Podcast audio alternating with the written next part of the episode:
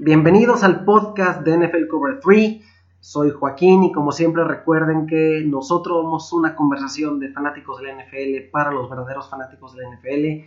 Y esta semana en particular es una semana que yo califico como agridulce, pues por un lado siento mucha tristeza de ver que dos grandes de los emparrillados, Peyton Manning y Calvin Johnson, han decidido retirarse, pero por otro la agencia libre está con todo ha iniciado el año 2016 de la liga y los últimos dos días han estado repletos de noticias respecto a qué equipos están firmando a qué jugadores y los rosters de los equipos, al menos entrando a la etapa del draft y posteriormente los training camps están empezando a tener un poquito de forma.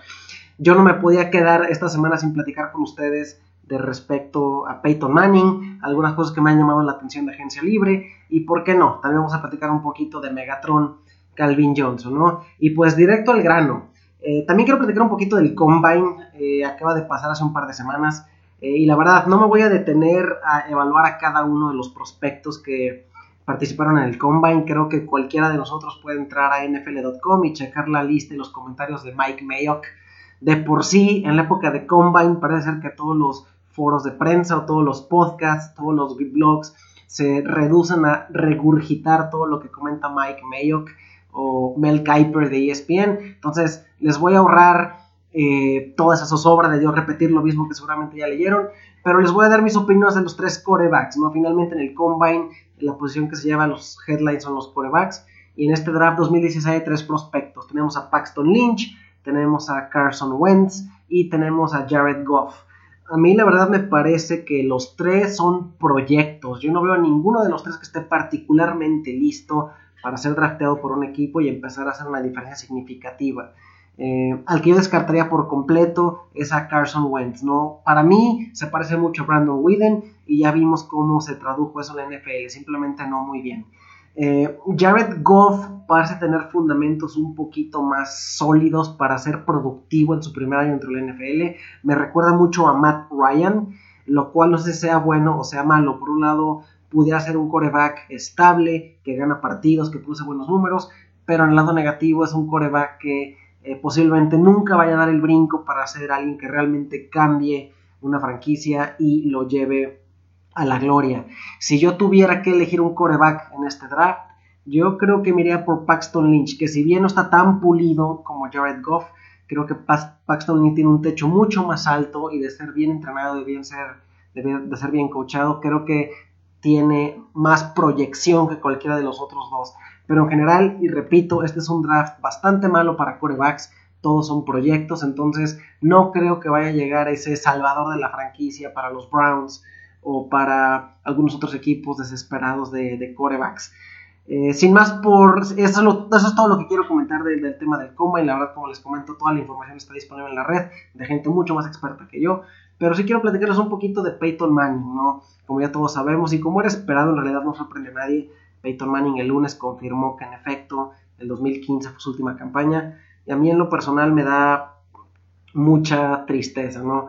Es un, yo no soy fan de los Colts ni soy fan de los Broncos, pero soy fan de la NFL y creo que lo que nos regaló Peyton Manning en sus 18 años de carrera fueron 16 años quitando el primero y el último de continua y absoluta excelencia. Es un coreback que sin duda alguna revolucionó la NFL. Algunas de las cosas que podemos mencionar mucho más allá de las estadísticas es, eh, tengan que pensar que Indianapolis era una ciudad siempre conocida por el básquetbol, los Hoosiers Indiana, Larry Bird Indiana, los Pacers, y una ciudad conocida por NASCAR, las carreras, ¿no? hasta el circuito de Indianapolis.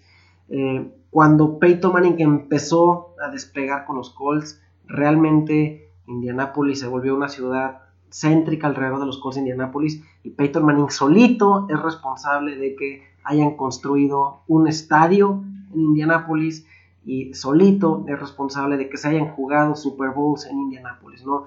Ese es su impacto, esa es su magnitud de impacto. Puso a Indianapolis en el mapa de nuevo como un football town y el estandarte de grandeza con el que se condujo todos esos años es realmente inigualable, ¿no? Eh, creo que los números hablan por sí solos. Eh, sabemos que ganó jugador más valioso de la liga cinco años. Eh, tuvo múltiples selecciones al Pro Bowl. tuvo múltiples selecciones al equipo de All Pro, tiene el récord con 539 pases de touchdown, tiene el récord de todos los tiempos en, yardas lanzadas con 79.940, eh, ganó un Super Bowl con dos equipos diferentes y una cosa que a mí en particular me sorprende es que tuvieron 12 o más victorias 7 años consecutivos. ¿Y por qué me sorprende? Me sorprende porque Peyton Manning como tal, eh, perdón, los Colts como tal nunca fueron un equipo realmente lleno de talento y es argumentable decir que muchos de los equipos eran equipos con defensivas increíblemente chafas y vulnerables y Peyton Manning durante todos esos años fue el responsable de cargar al equipo y él solito con su genialidad los mantuvo no solamente competitivos para ganar la división, sino competitivos para tener récords de 12 más victorias y por ahí aparecer en el Super Bowl un par de ocasiones. Eh, yo sé que cuando discutimos de los argumentos de cuál es el mejor corredor de todos los tiempos, todo es muy subjetivo y factores como preferencias personales, la época en la que jugaron siempre son significativos y finalmente se diluye el argumento de doble filo de los anillos de Super Bowl, ¿no? Así como alguien te va a decir que Tom Brady es mejor que Peyton Manning porque tiene más anillos, eh, la otra persona es que te va a decir totalmente cínico que entonces Trent Dilfer es mejor que Dan Marino porque Dilfer ganó un Super Bowl y Dan Marino jamás lo pudo hacer, ¿no?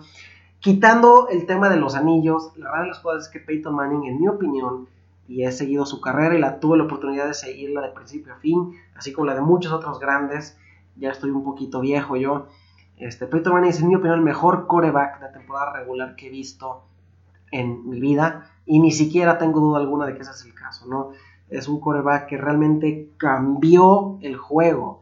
Eh, y no solamente en ofensivas en reunión, eso ya lo hacían ofensivas rápidas, ofensivas en reunión, lo hacían inclusive desde los Bills de Jim Kelly, la famosa K-Gun, la ofensiva de los Bills, una ofensiva rápida, de atacar rápido y fuerte. Eh, lo que hizo Peyton Manning diferente fue, hacía ofensiva sin reunión, en la cual él se paraba bajo centro y no sacaba el snap de volada, que es lo típico que se hace en una ofensiva sin reunión. Peyton Manning se paraba y leía la defensiva y él, en el momento que descifraba lo que quería hacer, cambiaba la jugada en línea y mandaba la jugada que iba a tener éxito. Eh, esa habilidad de poder interpretar y de leer lo que iba a ser la defensiva fue algo que caracterizó a Peyton Manning y no ha habido un coreback que lo haga mejor que él. En realidad, y se escuchan entrevistas de los coordinadores defensivos o de head coaches que tenían que enfrentar a Peyton Manning seguido, eh, todos les van a decir que el plan de juego ellos no lo hacían contra la ofensiva de los Colts, ellos lo hacían contra Peyton Manning, contra su capacidad de, eh, de cambiar la jugada en la línea. Está muy leído y muy documentado que el proceso de Peyton Manning de preparación, de estudiar rivales, eh, es como ninguno, ¿no? Que superaba cualquier coreback de la historia en su preparación y en lo respetuoso que era como, eh, como coreback en el tema de estudiar el juego y tener esa reverencia al juego en el cual sabía que a través del estudio iba a ser eh, un jugador dominante y lo fue. Creo que Peyton Manning es, en mi opinión, y obviamente ustedes tendrán sus diferentes opiniones, yo lo considero sin lugar a dudas, sin detenerme a pensar, eh, uno de los tres mejores corebacks que he visto en la historia. Y aunque pudiera ser un argumento por ahí por Brett Favre, eh, por Joe Montana, creo que en temporada regular nadie se aproxima a la grandeza de Manning. Y finalmente es una tristeza que haya llegado a su fin y que lo haya hecho de forma este, ceremoniosa, viniendo a ganar un campeonato, me parece justo. Finalmente, Peyton Manning, como yo comentaba hace rato, cargó a los Colts durante varias temporadas y los llevó temporadas de 12 victorias o más sobre sus hombros, pues es poéticamente justo que el último Super Bowl eh, Peyton Manning en realidad no fue factor, simplemente ahora le tocó que lo cargaran a él, la defensiva de los Broncos lo llevó a la gloria y se retira este, como los grandes, un verdadero grande. Me encantó su conferencia de prensa, eh, la verdad siempre es una conferencia de prensa sumamente elocuente, sumamente con clase, distinguida, articulada, agradeciendo no solamente a su familia y a sus, a sus compañeros de equipo, sino inclusive se tomó la atención de agradecer a sus rivales y mencionó a varios jugadores defensivos como Ed Reed, eh, como Ray Lewis, con los que Peyton alguna vez tuvo que enfrentarse en los emparrillados. ¿no? Un tipo con clase de pe a pa, seguramente eh, va a mantenerse involucrado dentro del NFL. La familia Manning es la realeza de la NFL y Peyton Manning es el principal embajador de ella. Entonces, una tristeza que se retire, pero un grande, hay que tenerle reverencia, sin duda Salón de la Fama y uno de los mejores corebacks de la historia. Como lo quieran ordenar, no es relevante, simplemente como él no ha habido otro y difícilmente lo habrá. Gracias Peyton, de verdad, muchas gracias. Otro jugador que anunció su retiro esta semana fue Calvin Johnson, después de tan solo nueve temporadas. Y bueno, sabemos que a la fecha Calvin Johnson tiene el récord de más temporadas, eh, de, más yardas, perdón, en recepciones. Eh, y sí, sin lugar a dudas, aunque la carrera fue un poco corta, es un jugador que va a llegar al Salón de la Fama, ¿no? En talento puro, Calvin Johnson es algo, era un fenómeno físico, es un fenómeno físico, su velocidad con relación a su altura es algo que nunca se había visto. Y si ustedes ven eh, los clips de los Lions, van a ver que eh, muchas veces en su carrera se la pasó lidiando contra doble y hasta triple equipo y lograba ser efectivo, ¿no? Una carrera corta, pero una carrera increíblemente productiva. Eh, yo creo que su decisión por retirarse eh, está un poco influenciada porque en las últimas dos temporadas batalló bastante con lesiones. Y yo sí creo que la constante cultura de estar perdiendo y perdiendo y perdiendo en Detroit creo que llega a afectar, y lo vimos anteriormente hace una década con, Barry Sanders. La verdad es que eh, el talento de un jugador es importante y el impacto que tiene un jugador en base a su talento es importante, pero algo que es crucial para un jugador del NFL es, según su talento, caer en la organización correcta. Y ahorita que platiquemos de Brock Osweiler, voy a elaborar un poquito más en este punto, pero es bien importante estar en la organización correcta, con una buena gerencia, con coaches inteligentes, con coreback que te puedan capitalizar. Y yo creo que Megatron se retira, yo creo que sí salón de la fama, pero creo que de haber jugado en un equipo mejor, su carrera hubiera sido exponencialmente mejor, ¿no? un, poquito, más longeva, porque no hubiera estado tan exigido físicamente pero también psicológicamente mucho más alegre por estar en un equipo que le hubiera dado más oportunidades de, ganar. Finalmente firmó un contrato prohibitivamente caro, lo cual lo hacía difícil verlo en una agencia libre o en un, en un cambio con un equipo que asumiera lo que le quedaba de salario. Entonces, pues decide retirarse. Y bueno, vamos a ver si no tiene comezón un poquito más adelante de, de regresar. Pero también, en mi opinión, Calvin Johnson se va de la fama, uno de los 10 mejores receptores de la historia, sin lugar a dudas. Y lástima que la carrera fue corta, pero pues es su decisión, la respetamos. Y también, gracias Megatron, me diste muchas alegrías en Fantasy Football aquel año que rompiste récords. Muchas gracias. Eh, platicamos un poquito de lo que ha pasado en Agencia Libre, ¿no? Primero, eh, no, no voy a leer todos los movimientos porque son muchísimos y constantes. Capaz que en lo que grabo este podcast ya han sucedido tres más y no puedo mantenerme al tanto de todo, pero platicamos algunas cosas que me han llamado la atención. Finalmente creo que eh, pues Eagles, las Águilas de Filadelfia, los rivales de mis gigantes, pues han estado borrando a Chip Kelly del mapa, ¿no? Han estado cambiando jugadores, todos ellos adquisiciones de Chip Kelly. Ya vimos que eh, cambiaron a Vernon Maxwell y a Kiko Alonso a los Dolphins. Eh, y ahora también ya cambiaron a DeMarco Murray a los Titans, cortaron a Riley Cooper, que fue un jugador no seleccionado por Chip Kelly, pero un jugador que Chip Kelly protegía. Entonces, creo que Filadelfia está en serio con empezar de nuevo y borrar las huellas del régimen de, de Chip Kelly, de los jugadores que trajo, también mandarlos a volar. La verdad es que ni Maxwell funcionó. Maxwell y Brent Grimes, que por cierto los Dolphins cortaron a Brent Grimes, fueron los dos peores corners del 2015. Eh, Kiko Alonso pues nunca se vio bien después de su lesión, pese a que jugó en el esquema de Chip Kelly, un coach que lo conocía de Oregon, pues yo vi toda la campaña a Kiko Alonso sumamente lento, entonces yo creo que nunca, nunca estuvo ya sea psicológico o físicamente recuperado de su lesión, y pues de Marco Murray, él mismo hace ratito estaba leyendo un reportaje en su recibimiento con los Titans, dijo que prácticamente se tomó un año sabático con Filadelfia, ¿no? Con eso les digo todo. Entonces, pues Chip Kelly no funcionó, pero Chip Kelly está en San Francisco y los Eagles ahorita con su nuevo head coach, Doug Peterson, eh, están explorando qué alternativas tienen. Eh, ya extendieron a Sam Bradford por dos años. No estoy garantizando que se vaya a quedar en Filadelfia, capaz que lo firmaron para hacer un sign and trade, ya veremos. Pero Peterson estaba familiarizado con Chase Daniel cuando los dos estaban en Kansas City. Peterson siempre dijo que Chase Daniel era un excelente coreback y ya se lo llevó a Filadelfia. Y una cosa que yo me atrevería a decir, es bastante probable que Chase Daniel inicie más partidos para las Águilas que el mismo Sam Bradford. Ya veremos. Bueno, algunos free agent signings de gran impacto.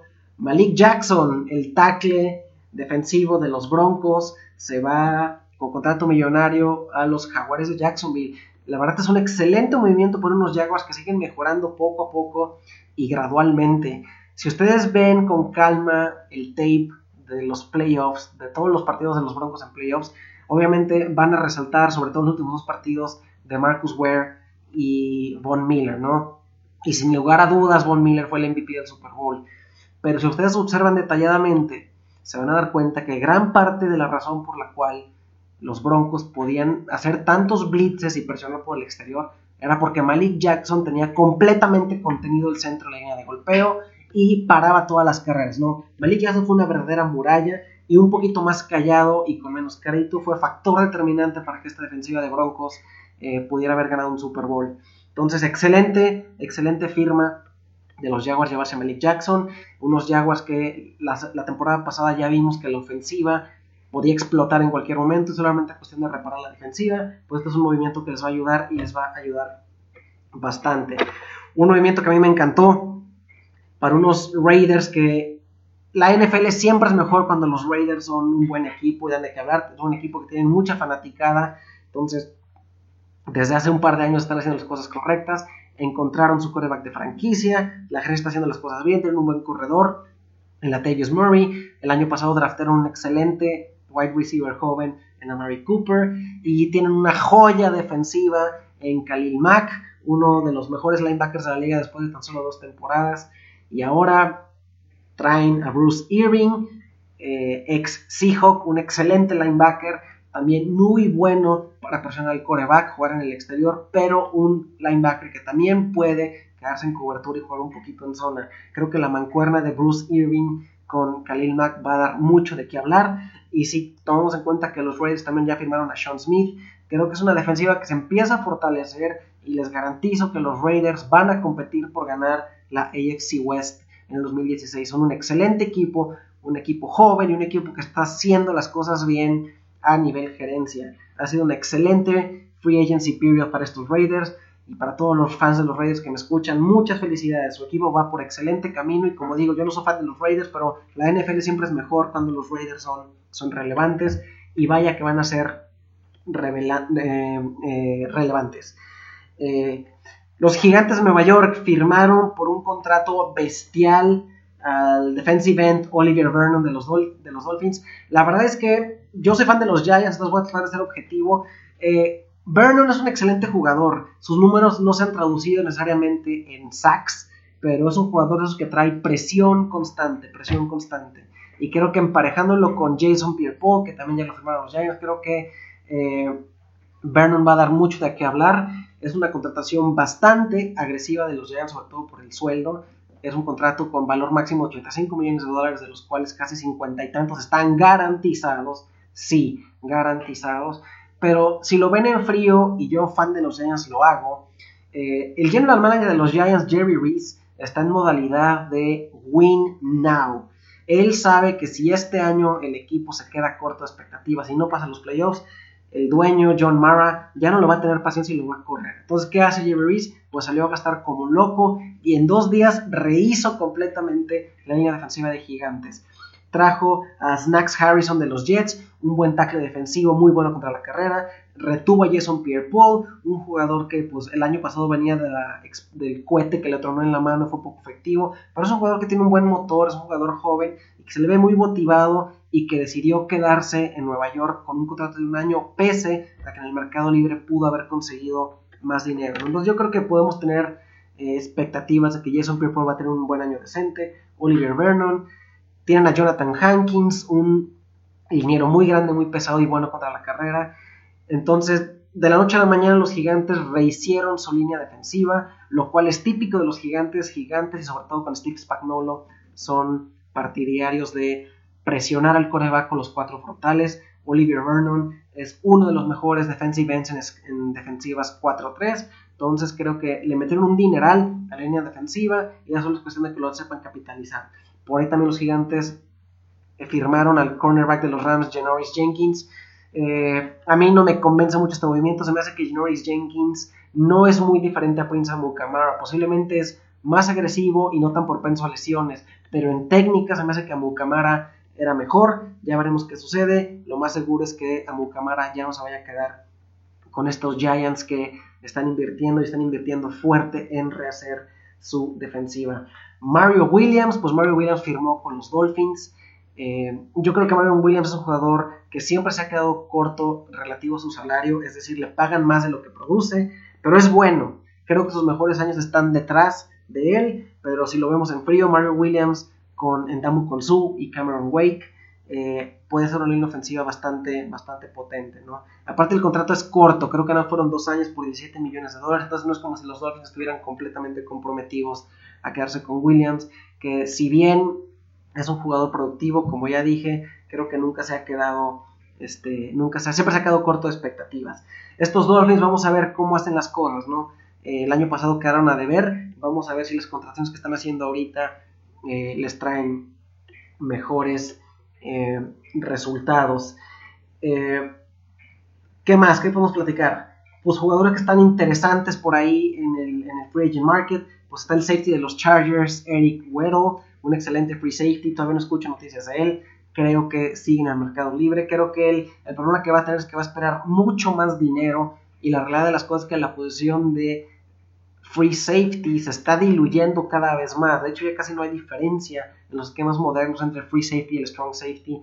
Entonces creo que eh, para jugar de strong, Weddle pudiera estar un poquito limitado.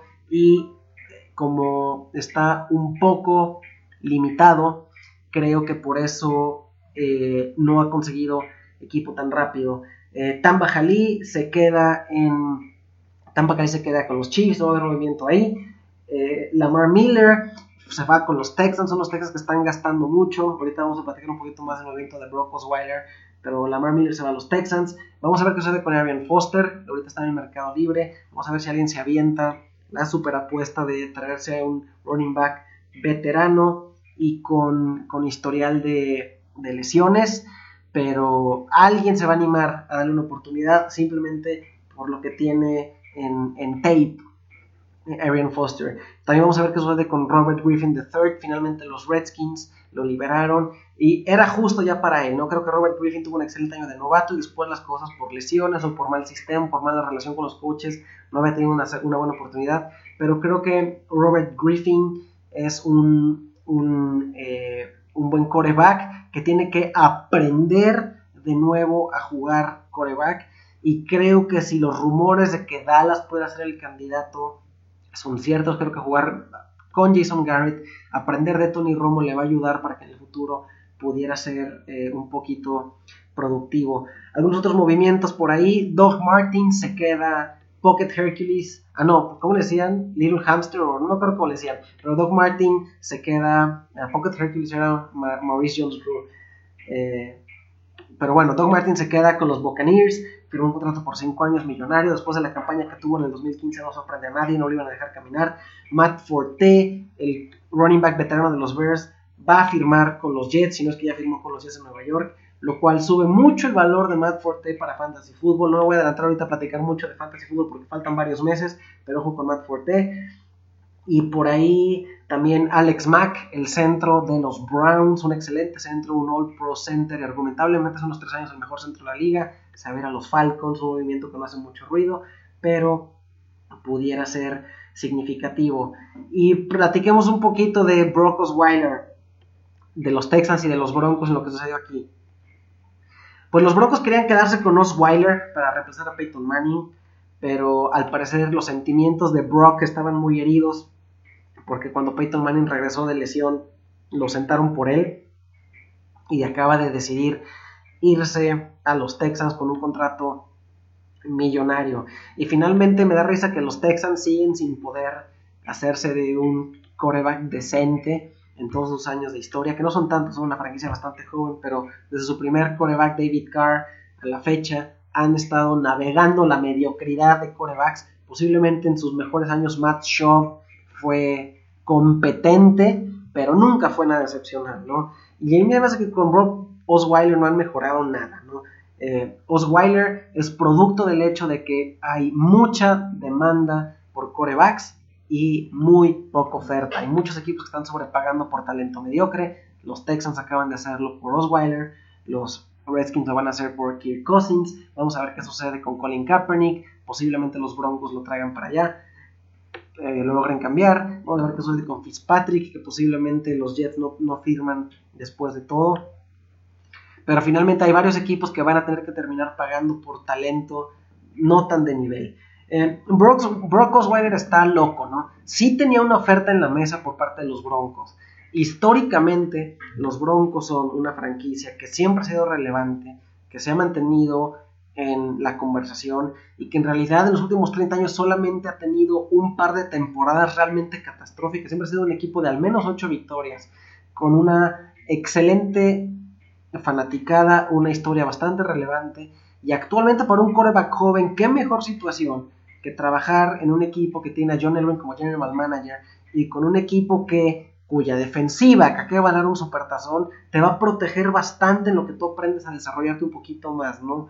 Creo que Brock Osweiler por, eh, por dinero y por un tanto berrinche se va con otro equipo y se va a dar cuenta que el sol no brilla en todos lados como le pudo haber brillado en Denver. Creo que la decisión correcta era mantenerse en Denver, aprender a jugar tras esa defensiva y jugar con John Elway que ha demostrado ser un excelente general manager los últimos cuatro años. Pero bueno, ya veremos cómo le va Osweiler. Supongo que la manera de ver las cosas de los Texans es, llevamos dos temporadas al ganando nueve partidos y estamos a un borde de ser algo relevante, solamente nos falta el coreback y después el papelito que les hizo Brian Hoyer en el partido de playoffs contra los Chiefs, pues se van a arriesgar con los Weiler, pero en mi opinión no es un movimiento significativo. Y pues vamos a ver, seguramente van a cortar a Brian Hoyer, lo cual automáticamente eh, lo va a hacer un candidato para los Broncos, que ahorita si no logran cambiar por Kaepernick y se rumora que los Jets también quieren hacer un trade por Kaepernick, los Broncos van a enfrentar un escenario en que sus opciones de corebacks van a ser eh, Brian Hoyer, Robert Griffin III, posiblemente eh, Ryan Fitzpatrick si en efecto lo libera, ¿no? Pero creo que finalmente eh, lo que dijo John Elway el día de hoy fue vamos a construir a los Denver Broncos con jugadores que quieran ser Denver Broncos y Broncos Weiler no quería ser un, un Denver Bronco, ¿no? Entonces, pues ya veremos cómo les va. Pero creo que la decisión correcta para Brock Osweiler debió haber sido quedarse en una franquicia que históricamente es muy buena y muy estable. Y regreso al punto que hacía cuando estábamos hablando de Calvin Johnson para un jugador no solamente debería de ver dónde le dan más dinero, dónde, eh, dónde quiere jugar, es bien importante escoger la organización correcta, la franquicia correcta y elegir bien eh, bajo qué esquema, bajo qué situaciones quieres jugar. Eh, de agentes libres que quedan pendientes de nombre. El que me llama la atención mucho es Russell Okun, el liniero ofensivo de los hijos, que se está representando él solo. Él no tiene un agente, está negociando con los equipos directamente. Creo que tiene muchísimo potencial y veremos si, si en efecto logra, logra firmar. Y bueno, la semana que entra vamos a platicar un poquito más de lo que sucede en Free Agency. Como les digo, lo que estoy haciendo ahorita es nada más un recap de estos primeros días, pero faltan muchos jugadores por firmar. Seguramente va a haber algunos cambios por ahí Seguramente para la semana que entra ya tendremos más definición de qué va a suceder con Kaepernick, qué va a suceder con los Broncos, situación de coreback. Pero creo que, como ya comenté, esta era una buena semana para hacer un podcast y platicar un poquito con ustedes. Les quiero pedir que se estén al pendiente de, de nosotros. Estamos a punto de lanzar proyectos muy interesantes bajo el emblema de NFL Cover 3. Están al pendiente. Creo que va a gustarles. Esta plataforma sigue creciendo. Recuerden que nos pueden encontrar en arroba nflcover3-mx en Twitter, ahí está nuestra dirección de correo, contáctenos. Recuerden que somos una conversión de fanáticos del NFL para los fanáticos del NFL. Platicamos la semana que entra. Saludos a todos.